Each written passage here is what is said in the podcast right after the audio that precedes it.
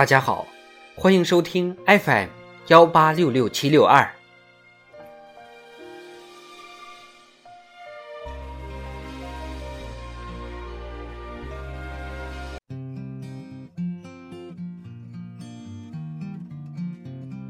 智慧人生，帮你开启生活的另一面。爱情里的麦克斯韦妖。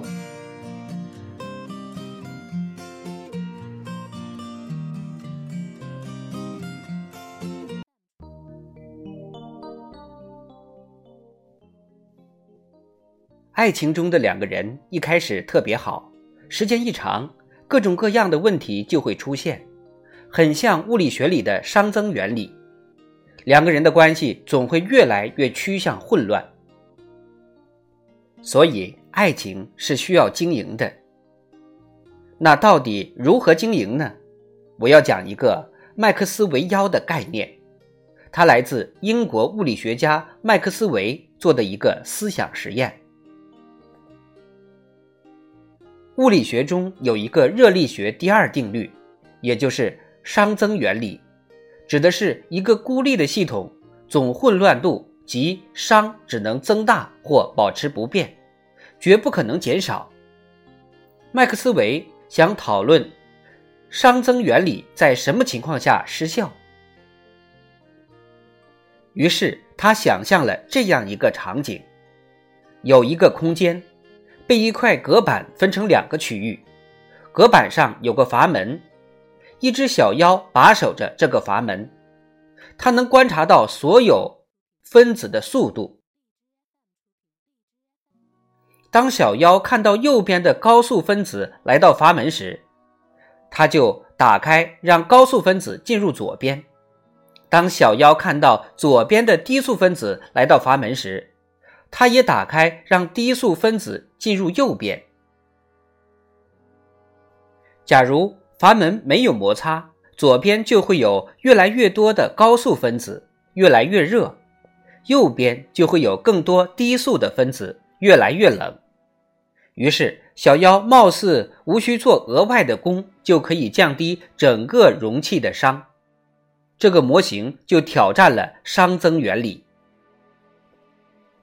当时很多科学家都没有想明白这件事，直到一九二九年，物理学家希拉德终于想明白：小妖如果想控制开关，它虽然没有做功，但它必须获得信息，所以整个空间的信息熵增加了，熵增原理依然成立。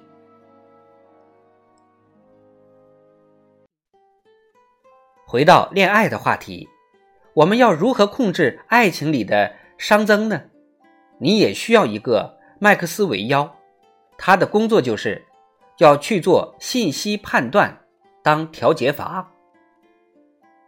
人们常说两个人的性格最好能够互补，但我认为更理想的状态是两个人能形成一种十字锁扣的结构，一个外柔内刚的人遇到一个外刚内柔的人。你强硬的时候，我柔和；你内向的时候，我外向。